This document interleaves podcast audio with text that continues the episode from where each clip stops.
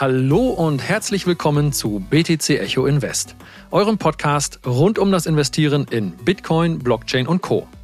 Hier sprechen wir immer montags über die neuesten Entwicklungen am Kryptomarkt, werfen einen Blick auf die internationalen Finanzmärkte und besprechen die neuesten Investmenttrends der Blockchain-Szene. In der heutigen Folge sprechen wir über die Saisonalität bei Bitcoin. Und zwar steht uns, da müsst ihr euch jetzt festhalten, mit dem September der einzige Monat bevor, der im Durchschnitt eine negative Performance ergeben hat, nämlich minus 6% und das Ganze zurückgetrackt seit dem Jahr 2010. Zweitschlechtester Monat ist der August mit lediglich plus 2% und da sind wir ja gerade mittendrin. Darüber hinaus lösen wir Jans Cliffhanger vom letzten Montag auf und Stefan erklärt uns, warum es Sinn macht, sein Ethereum von einer Exchange, also es macht ja immer Sinn, ne? not your keys, not your coins, aber warum es jetzt noch mehr Sinn macht, sein Ethereum von einer Exchange auf eine eigene Wallet zu ziehen. Heute ist Montag, der 22.08.2022.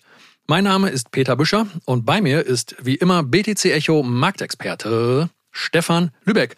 Hallo Stefan, wie ist die Lage? Ja, hallo nach Köln. Äh, nach dem Festivalwochenende habe ich es gerade noch wieder pünktlich und taufrisch ans Mikrofon geschafft. Ja, dann herzlich willkommen zurück in der Realität. Ich freue mich auf deine gewohnt nüchterne Analyse der Märkte. Wie immer an dieser Stelle aber erst einmal unser Disclaimer. Dieser Podcast stellt keine Anlageberatung dar, sondern spiegelt lediglich unsere persönlichen Meinungen wider. BTC Echo haftet weder für Verluste aus euren Trades, noch werden wir an Gewinnen beteiligt. So, Jetzt geht es dann aber auch endlich los. Letzte Woche hat Jan ja einen starken Cliffhanger rausgehauen und zwar, warum macht es Sinn, sein Ethereum auf eine eigene Wallet zu ziehen und jetzt nicht generell einfach nur um her über seine eigenen Coins zu sein, sondern im Kontext mit dem Merch. Aber vorher starten wir wie immer mit einem kurzen Marktupdate. Stefan, sag an, was war los am Kryptomarkt? Ja, die einsetzende Korrektur, die war jetzt wahrscheinlich übers Wochenende, die ihr auch alle gesehen habt und auch ein wenig Angst bekommen habt, dass Bitcoin jetzt wieder im Bereich der 21.000 notiert, ist äh, ja primär mal wieder auf den klassischen Markt zurückzuführen tatsächlich. In der Vorwoche hatten wir darüber gesprochen und ich glaube, die letzten 14 Tage, die letzten zwei Wochen hatte ich schon erwähnt gehabt, dass wir uns momentan vermutlich in einer Bärenmarkt-Rallye befinden könnten, die mitunter immer heftig gen Norden läuft. Im Durchschnitt hatte ich letzte Woche gesagt, läuft die Pi mal Daumen von, einem, von der Ausbildung eines ähm, starken Tiefs dann rund 20 bis 25 Prozent wieder gen Norden, unter anderem auch wirklich mit starken Bewegungen, wie wir auch gesehen haben bei den äh, großen wichtigen Aktien aller Amazon und Co., die ebenfalls im Grunde genommen den Markt wieder mit hochgezogen haben. Jetzt ist es so, letzte Woche kamen dann wichtige Zahlen. Momentan ist ja so, dass die Börse wirklich mal ganz genau guckt, was sagt die Fed, welche Wirtschaftsdaten kommen raus etc.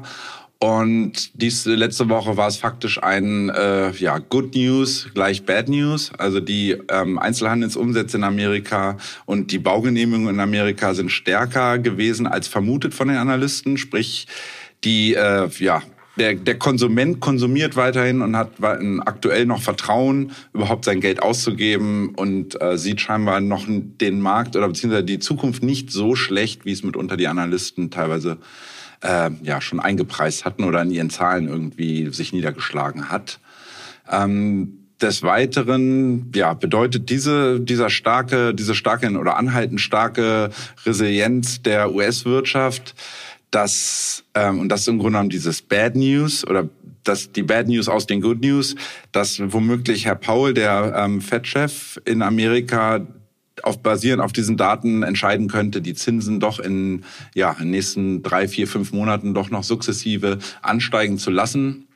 Und wie wir ja wissen und wie ich auch immer wieder sage, die Börse braucht ihr billiges Geld, bekommt sie ihr billiges Geld nicht oder es wird gesagt, ihr müsst mehr für, eure, für euer Geld, was ihr euch leiht, zukünftig bezahlen, äh, wird das oftmals erstmal negativ ausgelegt und die Börse fällt.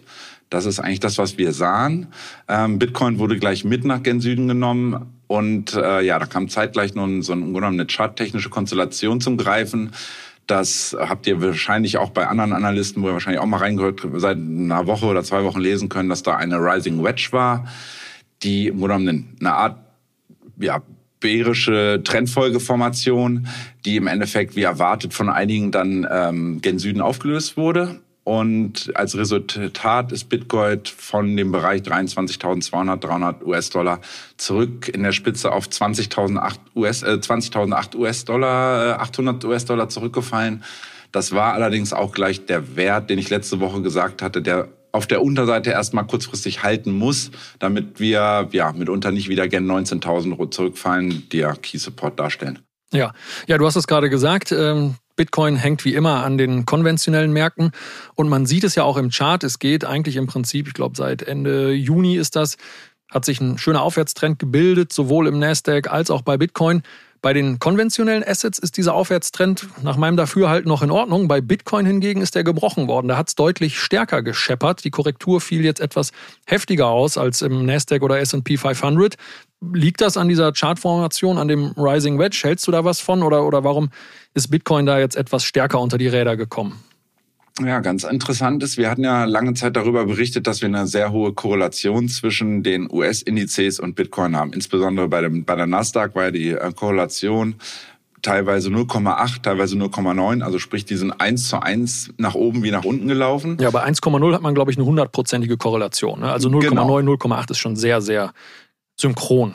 Genau. Und ja, diese Korrelation war auch in den letzten Wochen zu lesen, nimmt aktuell, aktuell sukzessive ab. Da haben sich dann einige erstmal gefreut und gesagt, super, Bitcoin hat wieder ein Eigenleben. Problematisch ist, wenn Bitcoin dann auf einmal underperformt und die Korrelation zwar geringer wird, aber Bitcoin im Verhältnis stärker zurückfällt oder stärker nachgibt, als es der Nasdaq, wie du schon sagst, der noch halbwegs vernünftig aussieht, es selber tut. Also sprich, wir haben einen Rückgang ähm, beim Nasdaq gesehen jetzt am Mittwoch, Donnerstag und Freitag. Da ist so ein bisschen in die Konsolidierung gegangen und diese Konsolidierung beim Nasdaq wurde dann doch schon zu einer heftigen Korrektur bei Bitcoin, die ja diese 10 Prozent im Grunde genommen ausmachten. Ja, lag es am Rising Wedge oder woran könnte es gelegen haben? ist es immer eine Korrelation, äh, im Grunde genommen ein Faktor von mehreren Sachen. Viele Leute werden mit Sicherheit diese Rising Wedge gesehen haben und dann einfach Positionen glattgestellt haben, sprich sie haben verkauft. Und Hauptproblem ist aber, das hatte ich auch in der letzten Analyse angesprochen, dass wir momentan kein Volumen reinbekommen. Bit, also die, die ganze Erholungsbewegung bei Bitcoin und auch Ethereum, aber bei Bitcoin noch stärker zu sehen, war, dass wir höhere Kurse gesehen haben, aber ein sukzessive abfallendes Volumen. Dann gibt es im Grunde genommen diesen Punkt irgendwann, wenn ja, wenn keine neuen Käufer mehr in den Markt kommen und dann wirklich tatsächlich noch die ersten äh, Halter von Bitcoin beschließen, ich nehme mal lieber Gewinne mit, weil der Nasdaq ja gerade wieder fällt, dann ist das wie so ein Perpetuum mobile oder so wie so ein äh, Dominostein, der angestoßen wird, dass Bitcoin dann ja unter diesen beiden negativen Faktoren faktisch leidet und dann wir deswegen als Resultat diese 10% Abverkauf gesehen haben. Ganz interessant ist diesbezüglich noch dass die US, die Dominanz des USDT, also des größten Stablecoins, hatte ich auch immer mal wieder angesprochen, dass man da ruhig mal drauf guckt, dass der jetzt in den letzten Tagen auch wieder deutlich angestiegen war was eigentlich nur bedeutet, viele Leute sagen, ich gehe mal lieber an die Seitenlinie, ich gehe in einen Stablecoin, ich bin mir gerade nicht sicher, was passiert. Und ja, im Grunde genommen die, der USDT-Dominanz zeigt eigentlich, wie viele Leute im Endeffekt verkauft haben und lieber wieder in einem Stablecoin äh, sitzen und erstmal abzuwarten, was in den nächsten Tagen und Wochen dann passiert. Ja. ja, du hast das fehlende Volumen der Bärenmarkt-Rallye angesprochen. Das könnt ihr euch gerne alle mal angucken, indem ihr euch einfach mal das Volumen in den Chart reinlegt. Und während der Kurs nach oben geht, geht das Volumen nach unten. Da bildet sich eine ganz interessante Schere. Und du sagst, wenn eine Rallye nicht auch von Volumen getragen ist, dann ist das schon mal immer so ein Warnsignal, oder? Genau, das ist korrekt. Das ist elementar. Die, die kann ruhig eine Weile dann immer laufen. Aber irgendwann, um einen nachhaltigen Trend wieder zu, äh, zu etablieren und nicht so eine reine korrektive Gegenbewegung, braucht es dann wirklich Volumen, in diesem Fall natürlich von institutionellen Investoren, die selber sagen, gut, wir stecken mal wieder Milliarden in den Markt rein, weil wir sehen da jetzt eine gute Investmentchance. Ja, also das Volumen ist ja relativ offensichtlich, aber es gibt halt auch noch versteckte, sogenannte Hidden Identifikatoren oder Signale. Stefan, hast du da irgendwas noch für uns im Chart entdecken können? Ja, interessant ist eigentlich, dass die, der RSI, den kennen ja viele Leute, dass man da auch mal gucken kann, ist da eine Divergenz, also ist der Trend wirklich noch so stark oder indiziert der RSI einen derart starken Trend, wie es der die Kursentwicklung und die Preisentwicklung uns vermeintlich suggerieren möchte. Jetzt ist es so, dass eine bärische Divergenz in zwei Tage und fünf Tage, das sind nicht so ganz übliche äh, Chartzeiträume, die man da nimmt, ähm, haben schon indiziert, dass der RSI eine bärische Divergenz anzeigt. Bedeutet, dass der Kurs von ähm, vom Bitcoin mal verglichen das Mai-Hoch mit dem Hoch, was wir jetzt letzte Woche gesehen haben, mit der 25.000, dass dort im Mai wir noch einen Kurs bei 30.000 standen und wir jetzt im Hoch bei 25.000 standen. Und dennoch war der RSI äh, höher jetzt zuletzt als noch im Mai. Und da im Grunde genommen passt dann etwas nicht, wenn im Grunde genommen ein stärkerer Anstieg im Mai äh, ein schwächeres RSI hat, als wir jetzt haben. Und das deutet so ein bisschen darauf hin, das könnte dann doch nochmal bedeuten, dass wir nochmal unten rumschauen müssen, wie im Grunde genommen die Lows nochmal testen, gerade im Zuge dessen, dass wenn gegebenenfalls jetzt auch der klassische Markt nochmal leichter in die Konsolidierung oder in die Korrektur zu gehen scheint. Und das dürfte sich dann auch auf Bitcoin auswirken. Und das ist im Grunde genommen ein weiterer Indikator, dass das Tief mit, mitunter drin sein könnte, das Jahrestief, aber wir auf äh, eine höhere Wahrscheinlichkeit besteht, dass wir tatsächlich nochmal in diesen Bereich laufen, um die ja, maximal 19.000 oder zumindest mal diese 20.800 als letztem Verlaufstief, was wir vorher hatten, zumindest nochmal antesten. Und das war im Grunde genommen das Resultat, was wir jetzt gesehen haben. Ne? Ja, danke dir. Das klingt erstmal alles ein bisschen bärischer, aber es gab auch ein bullisches, spannendes Kaufsignal und zwar durch etwas, das sich Hash Ribbon Indicator nennt was zur Hölle ist der Hash-Ruin-Indikator oder Indicator? Wie funktioniert der und warum kam da jetzt dieses Signal? Ja, wir schauen ja generell, es gibt ja nur mehrere Möglichkeiten, Bitcoin und seine mögliche Kursverläufe oder mögliche Signale zu interpretieren und anzuschauen. Wir haben ja neben dem klassischen Kurs von Bitcoin, haben wir ja ja, im Grunde genommen die, die Hashrate als wichtigen Informationsgeber und der, äh, die Hashrate von Bitcoin, also sprich, wie viel meinen die Miner und wie viel sind angeschlossen, dadurch wird ja über Zeit dann die, ähm, die Difficulty immer weiter berechnet und die Hashrate wieder neu aktualisiert. Und jetzt ist es so, dass die Hashrate die ganze Zeit von Allzeithoch zu Allzeithoch gesprungen ist, dann aber vor einer Weile ja deutlich abgefallen war. Und ähm, dies im Zuge eigentlich, dass Miner angefangen haben zu verkaufen. Und es indiziert, wenn die Hashrate auf einmal stark fällt und nicht weiter ansteigt, dass weniger Miner äh, im Spiel sind im Grunde genommen. Teilweise die Miner ihre Geräte dann abstellen, weil es einfach nicht mehr rentabel ist. In der Folge fällt die Hashrate ab und man spricht davon, dass die ersten Miner kapitulieren. Also ist sie für, sie für sich momentan nicht lohnenswert ist, äh, weiter Bitcoin zu meinen und mitunter umlaufende Kosten oder auch offene äh, äh, Kredite zu bezahlen, sie dann teilweise sogar an ihre äh, bestehenden Bitcoin-Bestände ran müssen und diese abverkaufen müssen, um im Grunde genommen Cashflow zu haben und Geld zu generieren. Und diesen, ja, diesen äh, ersten Kapitulation, die jüngste, ging im Grunde genommen los äh, am 8. Juni, 9. Juni. Da äh, hat der Hash Ribbon Indicator eine Kapitulation indiziert. Das war im Grunde genommen auch kurz bevor Bitcoin faktisch von dieser 28.000 da Marke in dem Bereich runter dann innerhalb von wenigen Tagen auf die 17.600 gefallen ist lustigerweise korreliert es auch zeitgleich mit dem Verkauf von ähm, Bitcoins durch äh, Tesla tatsächlich. Das hat im Zeiten gleichen Zeitraum stattgefunden. Weil weiß man noch nicht, ob die äh, Miner selber dann gesagt haben, oh Gott, wenn er schon verkauft, dann stellen wir auch mal lieber ab. Faktisch ist, dort äh, hat der Hash Ribbon Indicator ein Short-Signal geliefert, also eine, eine Kapitulation der Miner indiziert. Und diese ging jetzt eigentlich die, ja, vom 8. Juni durch bis eigentlich, ja, vorgestern oder an diesem Wochenende, ähm, da hat der Indikator jetzt seit, was sind das, zweieinhalb Monaten ungefähr das erste Mal wieder ein Kaufsignal generiert, äh, was faktisch aussagt, dass die Miner scheinbar mit ihrer Kapitulation durch sind, wieder mehr Miner Mining-Geräte an, ins Netzwerk anschließen und selber wieder Bitcoin akkumulieren. Ähm, vielleicht noch eine kurze Sache, wie der sich berechnet. Ähm, man kann ja, ihr kennt ja gleitende Durchschnittswerte, also die EMAs und die EMAs, worüber wir auch immer regelmäßig reden. Und dieser Indikator wird im Grunde genommen getriggert, wenn ähm, aus dem Tageschart der Bitcoin Hashrate haben wir einmal den gleitenden Durchschnitt der letzten 30 Tage und einmal den gleitenden Durchschnitt der letzten 60 Tage.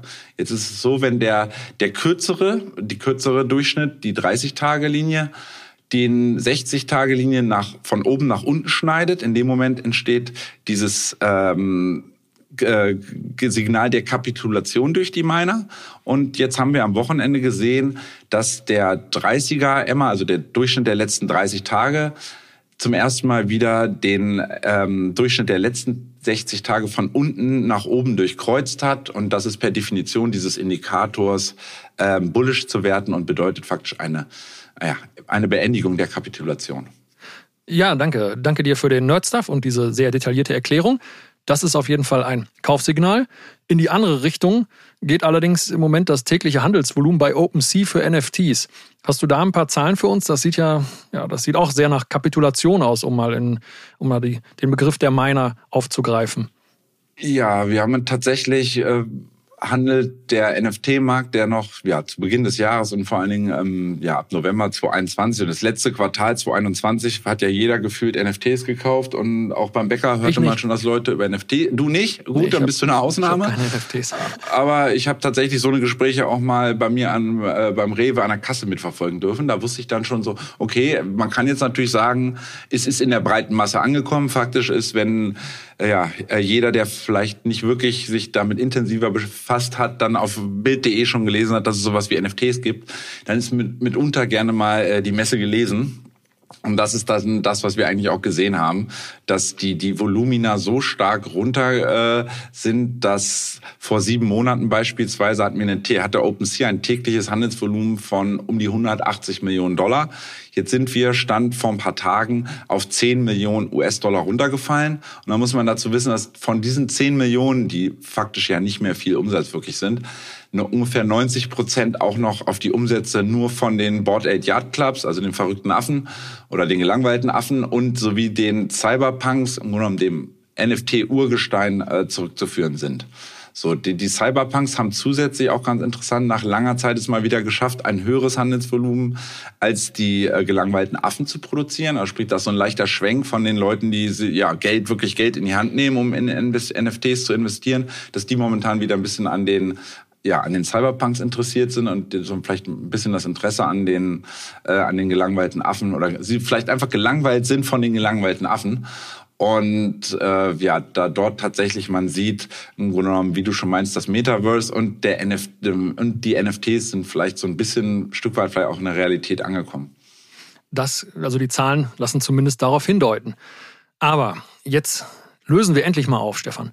Warum sollte man denn sein Ethereum auf eine eigene Wallet ziehen und nicht auf einer Exchange liegen lassen. Und da geht es nicht darum, einfach der Herr oder die Herrin über seine Coins zu sein, sondern das hat mit dem bestehenden, mit dem anstehenden Merch zu tun. Was ist da der Hintergrund? Ja, gut, dass du es fragst. Eigentlich wollte ich das ja mit Jan aufgelöst haben, dem dann einfiel, dass er ja dann doch in Urlaub ist. Und äh, da ich auch mitbekomme in der Community, dass viele wirklich fragen, was war denn das? Und wir haben das letzte Woche gehört. was muss ich da jetzt überhaupt tun? Und bin ich richtig aufgestellt? Muss ich mein Ethereum jetzt verkaufen? Oder sind die danach weg? Da kam wirklich so ein breites äh, Spektrum an Fragen, die da auf mich einprasselten. Dementsprechend haben uns jetzt dann Peter und ich kurz entschlossen, das dann doch heute mal direkt vorzuziehen und zu, be äh, zu beantworten. Ja, Serviceleistung, ganz klar die Idee ist eigentlich dahinter, viele Leute gucken gerade nur auf The Merch und man liest Merch, also es ist täglich kommen von uns ja auch Artikel, weil es wirklich viele inter interessante Aspekte gibt, die den Merch angehen. Fakt ist aber auch, was so teilweise ein bisschen untergegangen ist, dass im Zuge des Merch zeitgleich zu dem gleichen Block, wo der Merch von Proof of Work auf Proof of Stake äh, passiert, prognostiziert irgendwann in der Nacht vom 14. September auf den 15. September kommenden Monats wird zeitgleich ein sogenannter Hardfork passieren. Ähm, für Leute, die schon länger im Cryptoverse sind, denen ist wahrscheinlich eine Hardfork nichts Neues. Das gab es in der Vergangenheit auch schon bei Bitcoin. Unter anderem ist so, der besagte Bitcoin Cash, den dann, denke ich mal, noch einige kennen, entstanden. Und damals hat man für bestehende Bitcoin, die man in seiner Wallet hatte, zu gleichen Anteilen nochmal Bitcoin Cash bekommen. Und dieses sehen wir, oder ja, dieses Phänomen nenne ich das jetzt mal, oder diese Eigenheit, Besonderheit, werden wir jetzt auch wahrscheinlich, also mit höchster Wahrscheinlichkeit auch bei Ethereum am 14. 5. September sehen weil sich ein äh, sehr großer Miner dazu entschlossen hat, vor ungefähr 14 Tagen den Merge nicht zu unterstützen, sondern zu sagen, ich will Ethereum in einer Proof-of-Work-Form bestehen lassen. Und dadurch, dass er wirklich selber eine hohe Mining-Rate, eine hohe Hash-Power hat, hat er gesagt, äh, ich gehe im Grunde genommen, ja, ich suche mir Unterstützer bei den anderen großen Minern und wir ziehen das durch und hardforken Ethereum auf einen Coin namens Ethereum POW. Das Kürzel wird wohl entweder ETH POW oder ETH PW sein. Da probieren sie sich jetzt gerade darauf zu einigen. Faktisch ist, man kriegt, wenn man seine Coins, und deswegen sollte man die auch auf einer externen Wallet haben, man kommt, kriegt den gleichen Anteil von Ethereum, den man hat oder den man hält, nochmal dann in Ethereum POW beziehungsweise Ethereum PW. Das ist im Grunde genommen das erstmal das Wichtige. Ähm, ich sage dazu immer, es ist ein Airdrop und es ist eine Art von Free Money. Also man kriegt Geld geschenkt, wenn man daran partizipiert. Ja, wollte ich gerade sagen. Ist doch total geil. Ich habe dann plötzlich doppelt so viel oder ist das vielleicht doch nicht so einfach. Äh, ja, das wäre so, das wäre die optimale Variante. Ich war tatsächlich auch so ein bisschen, dass ich dachte, Mensch, also wenn die dann das wirklich eins zu eins raushauen, das wäre ja super. Das wäre damals vor ein paar Jahren dann mitunter auch noch so in Häkchen gewesen. Jetzt ist es so, dass mittlerweile gibt es Futures auf alles. Also man kann ja auch bei FTX darauf wetten, ein Future sozusagen darauf wetten, ob äh, Donald Trump 2024 nun Präsident wird oder nicht. Ein Future ist mitunter einfach immer eine Wette auf die Zukunft. Deswegen gibt es mittlerweile auch einen Future auf ETH-POW, der ja dann eingeführt wird am 14. September. Und dieser Future-Preis interessanterweise ähm, Ende letzter Woche ja doch dann deutlich eingebrochen und handelte dann 62 Prozent unter dem aktuellen Ethereum-Preis. Sprich, der ETH-POW hat vor seiner eigentlichen Generierung mal direkt 62 Prozent an Wert bereits verloren. Nichtsdestotrotz, wenn ich sage 40 Prozent von, äh, was haben wir, 1700 US-Dollar oder 1600 US-Dollar bei Ethereum aktuell, sind immer noch 400 Dollar und äh, ein bisschen mehr sogar, 600 Dollar fast, ist das immer noch ein ja, nettes Zubrot, was ich umsonst bekomme. Ähm, dementsprechend macht es total Sinn, meiner Meinung nach, seine Ethereums für ein paar Dollar von der, einer zentralen Exchange auf eine eigene Ethereum-Wallet zu überweisen oder Ethereum-Adresse zu überweisen und dann einfach dort liegen zu lassen, bis dann der Merge am 14. oder 15. September live geht. Okay, also es gibt schon ein Futures-Produkt auf ein ETH-POW, was es noch gar nicht gibt. Die Futures sind schon stark eingebrochen. Und wenn ich dann nachher meine ETH PW, ETH POW oder wie auch immer sie dann heißen mögen, wenn ich die dann geairdroppt kriege auf meine Adresse, wo kann ich die denn dann verkaufen? Das ist die nächste Unbekannte tatsächlich. Gut, dass du fragst. Jetzt ist es ja immer so, wenn, wenn man einen Coin handeln möchte, den man hat, muss man ja auch jemanden haben, der einem den Handel überhaupt ermöglicht. Also wir brauchen entweder eine Börse, die sagt, ich biete diese, ich biete ein Handelspaar mit diesem neuen Ethereum Coin an. Das ist die erste Voraussetzung. Und die zweite Voraussetzung ist, äh, oder Einschränkung, welche, welches Handelspaar kann denn überhaupt angeboten werden? Ihr wisst ja selber, es gibt verschiedene Stablecoins. Klassisch ist es immer, man sagt ja eigentlich Ethereum gegen Dollar oder Bitcoin gegen Dollar, aber eigentlich handeln wir dann ja Ethereum gegen USDT oder Ethereum gegen USDC. Und genau hier ist im Grunde genommen die Krux, dass ähm, die beiden großen Stablecoin-Anbieter, die ich auch gerade nannte, US, also Tether und äh, Circle in Form von USDC, haben beide direkt mal abgewunken und haben gesagt, äh, wir haben Plan nicht, äh, ein, ein Handelspaar mit unserem Stablecoin anzubieten, was den ETHPW oder ETHPOW ähm, ja, im Grunde genommen als Handelspaar anbietet. Hintergrund, hat Peter mich auch gerade gut darauf hingewiesen im Vorgespräch, es mitunter auch ein bisschen daran liegen könnte, tatsächlich, dass sie sagen, dass sie schon anbieten würden, weil sobald Handel entsteht, verdienen die Geld. Aber sie haben scheinbar ein bisschen das Problem, äh, dass sie da sich ja dann doch wieder so ein bisschen in dieses äh, Mining-intensive äh, Bereich vorwagen würden, wo ja immer gesagt wurde, Ethereum will im Grunde genommen weg von dem energiereichen Mining hin zu Staking, um faktisch diese ja 99 Prozent weniger Energie zukünftig zu verbrauchen, gerade in der Welt momentan, wo wir diese Energieproblematik haben. Und deswegen scheint hat auch USDC definitiv direkt gesagt, da sind wir raus aus der Nummer, weil die sich so ein bisschen dieses Green Label irgendwie momentan so aufdrucken und das passt dann natürlich in deren eigene Firmenpolitik überhaupt nicht rein. Jetzt muss man gucken, neben diesen beiden großen Stablecoins gibt es ja unter anderem noch den DAI, ähm, also einen weiteren Stablecoin, wo man gucken muss, die zumindest mal bisher nicht gesagt haben, dass sie es ausschließen. Sie haben es auch noch nicht zugesagt, aber es wird faktisch oder es muss faktisch ja einen Stablecoin geben. Alternativ wäre, wenn sich wirklich kein Stablecoin-Anbieter findet, äh, um dann ein Handelspaar zu öffnen, wäre dann zumindest so macht es Poloniex momentan dass die ein Handelspaar anbieten werden, Ethereum gegen Ethereum, also der neue Ethereum, ähm, Ethereum Proof of Stake sozusagen, ähm, gegen ähm, ETH POW. Sprich, man hat dann im Grunde genommen zwei Ethereum-Paare, die gegeneinander handeln, wo man immer direkt sieht, welcher underperformt oder outperformt jeweils den anderen Coin. Ja. ja, das wird spannend. Im schlimmsten Fall hat man nachher ETH, POW und weiß gar nicht wohin damit und kann es nicht handeln. Vielen Dank dir, Stefan. Ich hoffe, wir konnten euch wieder einen einigermaßen Überblick über die Entwicklung am Kryptomarkt geben. Wie immer gilt, solltet ihr Interesse an weiteren Themen und Artikeln haben, dann holt euch am besten unsere BTC Echo App. Dort gibt es alle unsere Artikel nämlich komplett werbefrei. So, und damit sind wir nun endlich auch bei unserem heutigen Hauptthema angelangt, nämlich der Saisonalität bei Bitcoin. Da steht uns ja mit dem September auch direkt der mieseste Monat für Anlegerinnen und Anleger ins Haus. Wie gesagt, im Schnitt brachte der September ein Minus von circa 6% seit dem Jahr 2010. Und da ist es natürlich interessant, mal darauf zu gucken, was könnten denn da Gründe für sein? Warum ist das ausgerechnet der September? Warum ist es nicht der Dezember oder der Februar? Warum ausgerechnet der September im Spätherbst? Ähm, Stefan, hast du da irgendeine Idee? Wie du schon gerade sagtest, die Saisonalität ist äh, da so im Grunde genommen das Stichwort. Äh, wir hatten das, glaube ich, auch vor einer Weile schon mal mit dem ja, diesem, diesem berühmten Spruch, dass man im Mai lieber seine Aktien verkaufen sollte und dann im September langsam mal wieder zurückkommt in den Markt. Ja, sell in May and go away, but remember to come back in September. Also wäre ja hier im Prinzip komplettes Fehltiming, oder? Äh, ja, ja und nein. Ähm, faktisch ist es so, der September ist lang und äh, ich kann natürlich entscheiden, am 1. September reinzukommen oder ich kann gucken, ich gehe gegen Ende September rein. Jetzt ist es so, dass tatsächlich man da dann eher sagen sollte, wenn man ein bisschen genauer in die Statistiken vom äh, Nasdaq und S&P 500 guckt, dass dort dieses September eher sag ich mal, in die zweite Hälfte bis in, in die letzte Woche des äh, Septembers gelegt ist. Also es ist so, dass ähm, die ersten zwei, drei Septemberwochen auch am klassischen Markt eher noch schwach sind und eher noch in dieses, in dieses Sommerloch ein Stück weit reinfallen. Und dann Ende September es langsam wieder losgeht.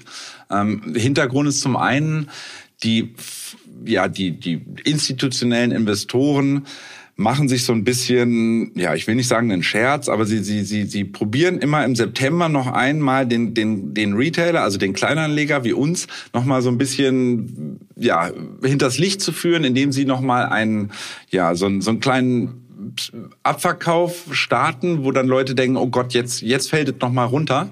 Und dann verkaufen Leute nochmal ihre vielleicht in den Monaten vorher schon leicht aufgebauten Aktienpositionen, gehen sie lieber wieder raus. Und das nutzen dann die institutionellen Investoren, um ihre eigenen Positionen wieder zu vergrößern, um dann selber mit Großgeld ab Ende September wieder vermehrt in den Markt reinzugehen. Und dann diese berühmte Herbst-Winter-Rallye, manche sprechen auch von einer Weihnachtsrallye, dann im Endeffekt zu starten. Und ja. Ja. Das, das, spiegelt sich aber auch im Bitcoin-Kurs wieder. Ne? Also es, ist, es, sind nicht nur die traditionellen Märkte. Wenn man zum Beispiel guckt, dass der September bei Bitcoin minus 6% und im Oktober geht's dann los. Plus 27% im Durchschnitt seit 2010. Der November ganz starke plus 46% und der Dezember auch noch plus 13%. Da stelle ich mir die Frage, das hat ja immer geheißen, ne, der Bitcoin hat sich so abgekoppelt von den konventionellen Märkten. Der scheint hier aber auch diese sogenannte Jahresendrallye ganz gut mitzulaufen, oder?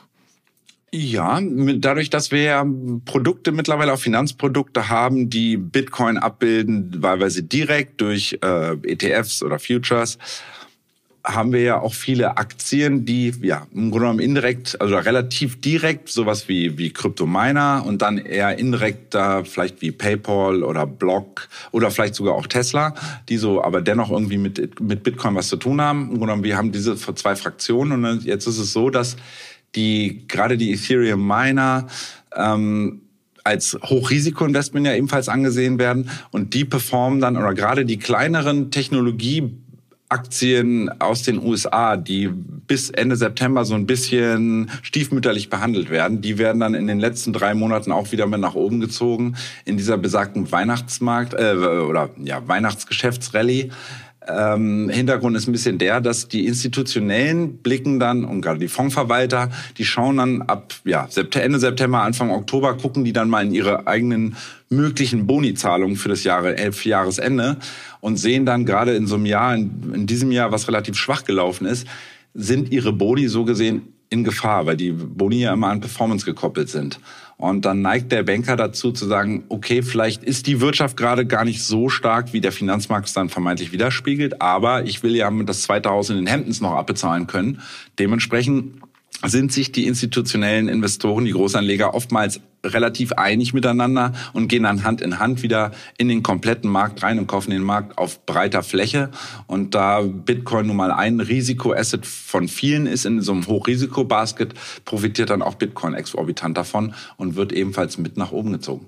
Ja, ich glaube, jetzt haben wir noch gar nicht die Frage beantwortet, warum ist es denn vorher so schlecht? Also man sieht bei Bitcoin auch schon ein eindeutiges Sommerloch. Der Juni nur mit 8% durchschnittlich, Juli 11 ist noch der stärkste Sommermonat, aber dann der August mit 2, der September mit minus 6% im Durchschnitt. Sind die da einfach alle im Urlaub oder was ist der Grund, dass da die Performance so schlecht ist?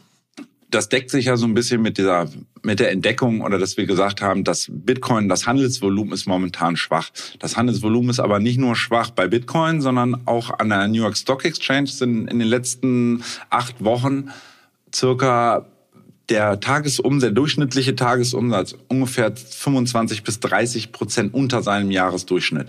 Wie du schon sagst, das hat tatsächlich was mit dem Urlaub, ganz einfach gesagt, zu tun.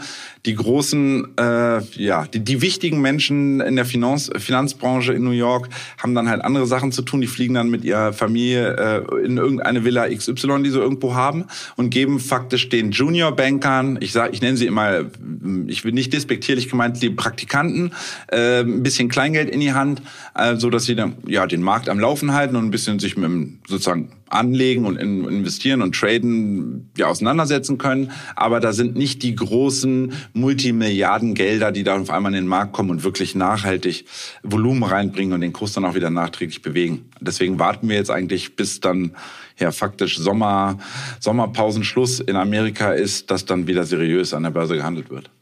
Klingt für, mich, klingt für mich logisch. Ja, vielen Dank dir, Stefan, für diese erhellende Einordnung. Dann wollen wir mal hoffen, dass wir die nächsten circa vier Wochen noch einigermaßen äh, gut überstehen im Kryptomarkt.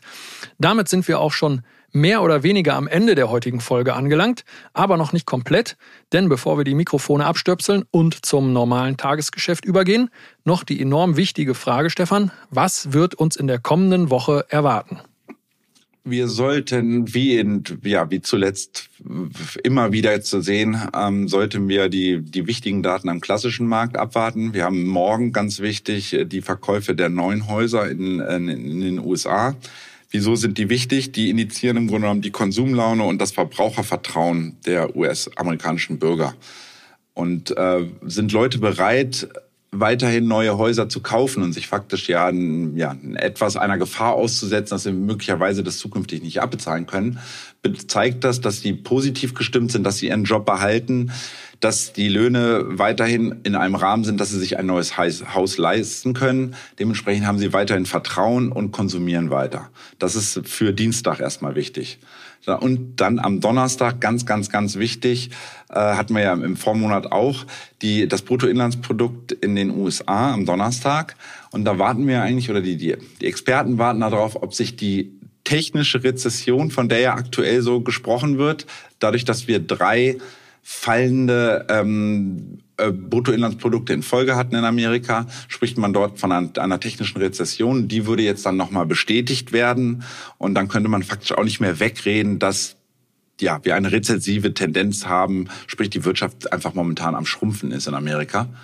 Und das finde ich dann durchaus interessant, weil ja auch in den Vorwochen auf einmal dann sogar das Weiße Haus eine neue, meinte, eine neue Definition äh, einer Rezession aufschreiben oder zu ähm, kommunizieren zu müssen.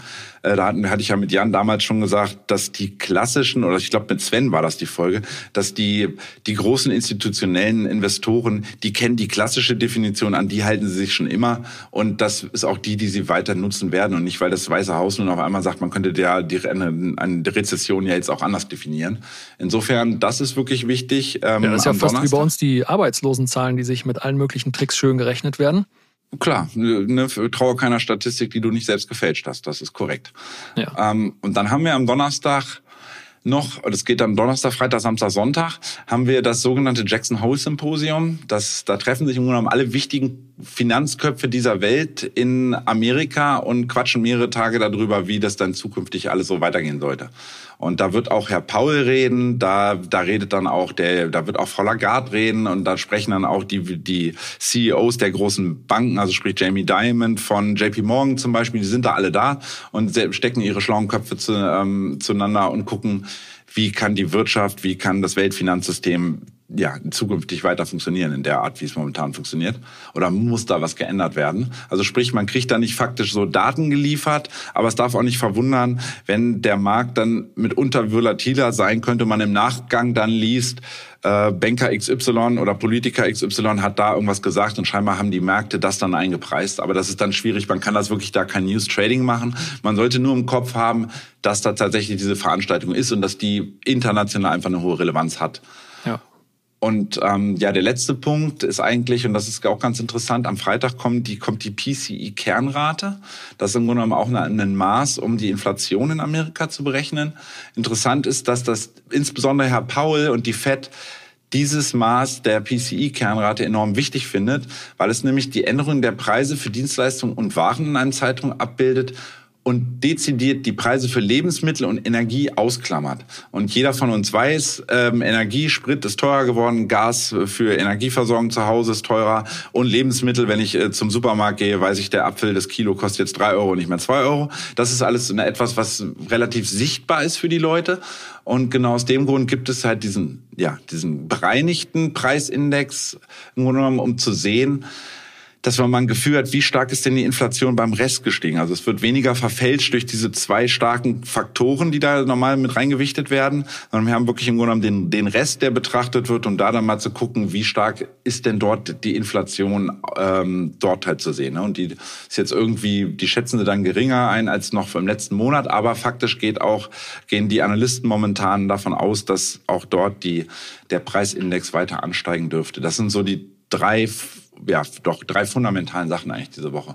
Ja, also wenn ich da schon höre, dass wieder irgendwelche Sachen rausgerechnet werden, das klingt gerade für mich eigentlich eher nach irgendeiner Verfälschung eines Indexes, weil die Strom-, Gas- und Energiepreise, Benzinpreise, die sind ja Alltag für uns alle.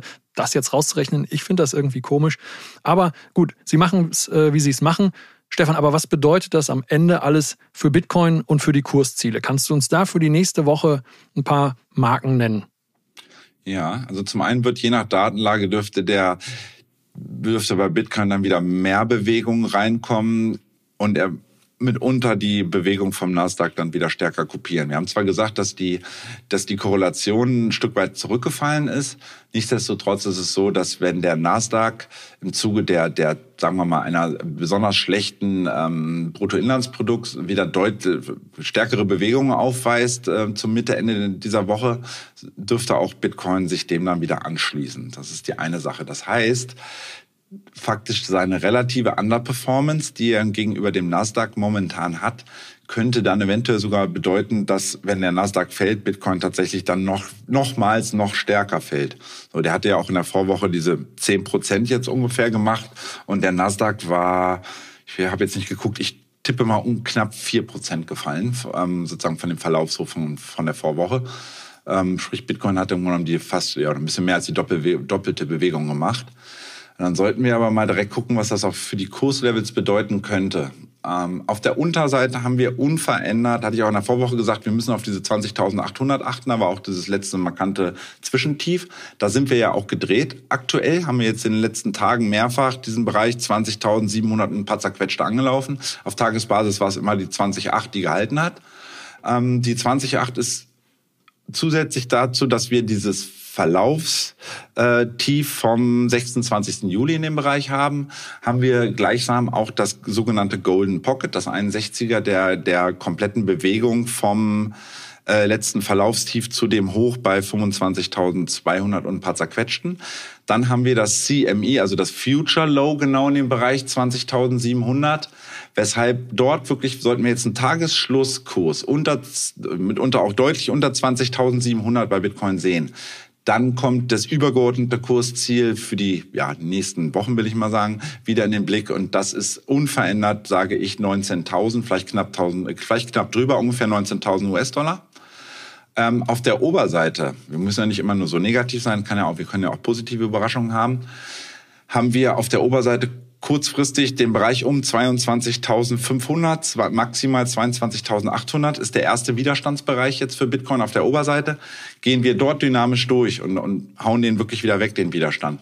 Dann rückt wie eh und je dieser Bereich um 24.200. Das war das erste Verlaufshoch bei unserem kleinen, ja, unserer Erholung der letzten Wochen. Und dann logischerweise das, äh, wie immer, das, das absolute Hoch bei was, 25.214. Und da, erst wenn wir da dann nachhaltig drüber gehen, dann kommen auch hoffentlich mal diese 28.000, von denen die so viele Leute geredet haben. Aber wir haben halt, wir haben ja vorhin drüber geredet, solange das Volumen da nicht mitgeht, dürfte es halt schwer sein, dass wir diese nachhaltig über diese 24.200 zu kommen. Ja.